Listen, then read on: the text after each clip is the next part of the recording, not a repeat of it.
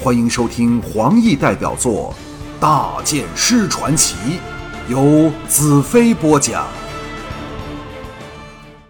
我微微一笑，道：“你们好像忘记了早先定下来的策略，就是要采取敌进我还、敌还我进的游击战术。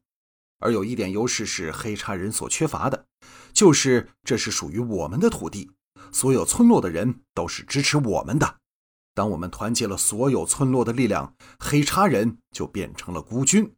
他们的人越多，粮食的供应就越困难。燕飞飞点头表示同意，跟着向一奇问道：“在聚仙湖两座大城里，净土人怎么样了？”一奇眼睛闪过奇异的神色：“两城共约三十多净土人，占了二十万是妇孺。”十多万壮丁都被驱赶往农田里从事劳动。接着，他叹了一口气道：“所有残疾或年纪太大的净土人都给他们集体屠杀了。饶迪一抵聚仙湖，第一个命令就是这令人发指的暴行，说他们只会损耗粮食。”众人都骇然失色，不能相信竟有人会干出这种事来。一时间，所有的人都呆住了。龙姨将头埋进我肩膀处，香肩抽搐，忍不住低泣起来。我伸手搂着她，沉声道：“这不是悲伤的时刻，我们要让这些暴徒死无葬身之地。”众人都呼吸沉重，仍未能从激动的情绪中恢复过来。红石摇头，长长叹了一口气，道。以黑叉人这样的实力，我看他们不会甘心在聚仙湖等我们。假设饶迪亲率大军来攻打刘仙城，我们该怎么办？我道：就算他不来攻击，我也要引他出来。龙腾皱眉道：大剑师是否想趁饶迪离巢时，趁虚偷袭聚仙湖？但若我们兵力分散，岂非力量更薄弱吗？而且饶迪定会留下足够人手在聚仙湖。若给他们取了刘贤城后回师反攻，我们逃都逃不了啊！约诺夫插口道：“我们现在的兵力看似远比不上他们，但只是暂时的形势。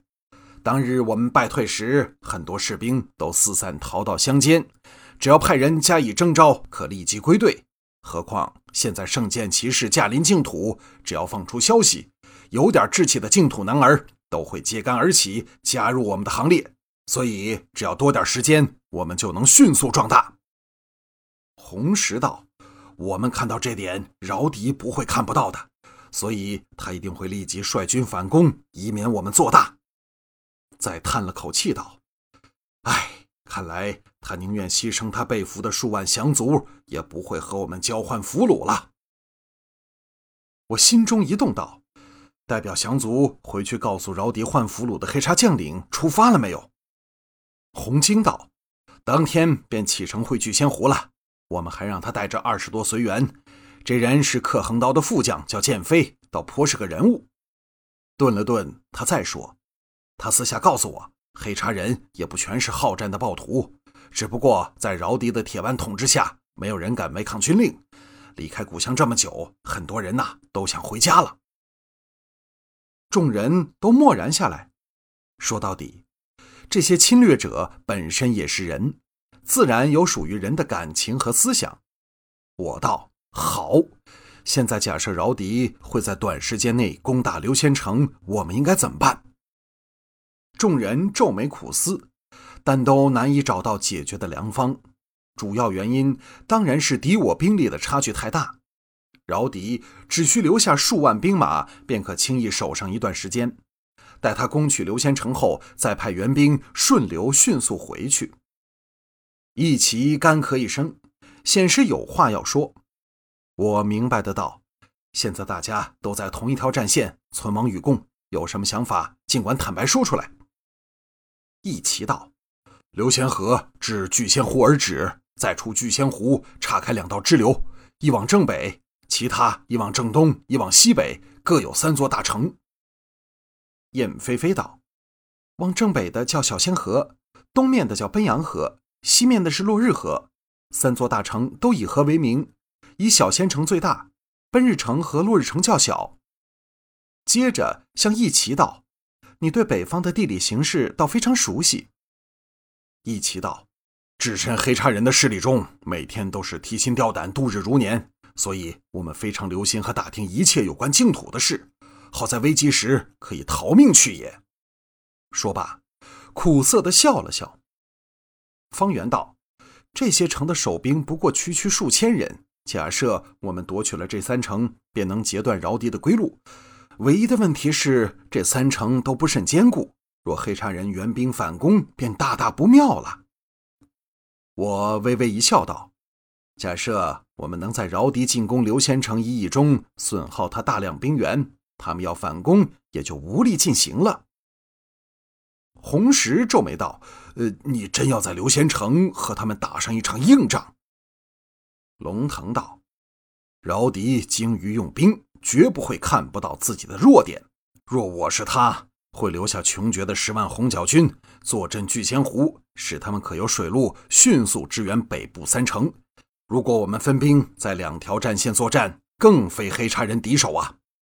我道：“你弄错了，刘仙城根本守不住，也不应守。以饶敌二十多万兵力。”足可将刘仙城重重包围，把我们困死城中，直至弹尽粮绝。我们唯一的方法是化整为零：一方面征召旧部和乡村壮丁，建立完善的补给线；另一方面，凭着对地理环境的熟悉，布下无孔不入的侦察情报网，掌握敌人一举一动。敌强则退，敌弱则进。当有一天黑茶人南北两面的补给线全给我们切断时，就是最后。决战的时刻，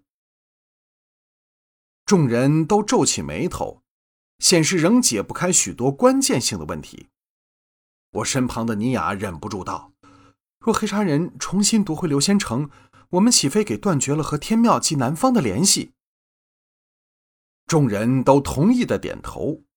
我摇头道：“他们将永远也夺不回以前的刘仙城，除了一场大火后的颓垣败瓦之外。”众人齐齐一震，现出骇然的神色。我并不放过他们，继续道：“另外那三城也是如此，夺城后立即毁城，以焦土对抗黑叉人大军。不过，或许并不需如此做，只留仙城一座便足够了。”彩柔啊的一声叫了出来，道：“大剑师，那些城市都那么美丽。”红石道。城市没了，可以重新再建，但是黑茶人仍掌握了水道的控制权，可进可退，甚至可以回军由竹田东面再上南方。我们依然是无法赢得这场仗啊！我微微一笑，道：“不，饶迪永远也到不了南方，也再不能拥有水道的控制权。”说到这里，我停了下来，仰望变成漆黑的夜空，轻叹道。还记得临溪段路堡大火的那场豪雨吗？假设那样的雨连下十天，你说会产生什么样的后果？龙腾道：“大水将会冲翻所有河里的黑魔船，使聚仙湖沿湖一带全被淹进水里去。可是根本不会有那样绵延多日的大雨。净土历史中，流仙河只有几次泛滥的记载，都不是太严重。”我环扫众人一眼。淡淡道：“没有那样的洪水吗？那我们制造一场出来好了。”我转向龙哥道：“你今晚立即坐船返回刘仙城，下达我的命令。我要你由抵达那刻开始，立即把刘仙城所有人撤回天庙，并在天河挑选适当的地方建立储水大池，引进天河之水。当饶迪发觉刘仙城变成一座废城后，必会立即退军。”那时就是我们用龙怒吼炸开蓄水池，让洪水冲下流仙河的时刻了。我几乎可以在脑海中看到山洪狂冲而下的可怕景象。一起一拍大腿叫道：“我们还可以在水里放下扎了坚铁的巨木，保证可以撞穿黑柴人的船。那样的话，不需太大的水势就可以完成任务，也不用牺牲另三座城市了。”他转向彩柔道：“彩柔小姐，属下也舍不得那三座美丽的城市。”红石双眼放光道：“你真的是圣剑骑士，为什么这么简单的方法我们从来想不出呢？众人都振奋起来，一扫先前沉重的心情。龙哥猛地立起，大喝道：“我立即就去！”头也不回的走了。一齐向方圆打个眼色，方圆立即跟去，为他安排大船的起航功夫。我向一齐赞许的点头。这人既有胆识，又心细如发，谋略剑术皆上上之选，实在是个不可多得的人才。龙腾兴奋的不住拍手道：“我们该做什么才好啊？”红石道：“你们看，龙老小子真的手痒了。”连双眼红肿的龙姨也禁不住扑哧一声笑了出来。众人不禁莞尔。我向约诺夫和燕飞飞道。你们两个率领一万人，负责在各村取得据点，一方面征集新兵，另一方面侦察敌情。当饶敌苍茫退回聚仙湖时，我们会根据你们的情报，切断黑叉人的所有退路。他们末日的时刻就要来临了。约诺夫和燕飞飞迫不及待地站了起来，齐声道：“我们立即去准备。”我伸了个懒腰，道：“今晚呢，早点休息。”明天一早，我们拔营南归，回刘仙城去。众人纷纷道安离去。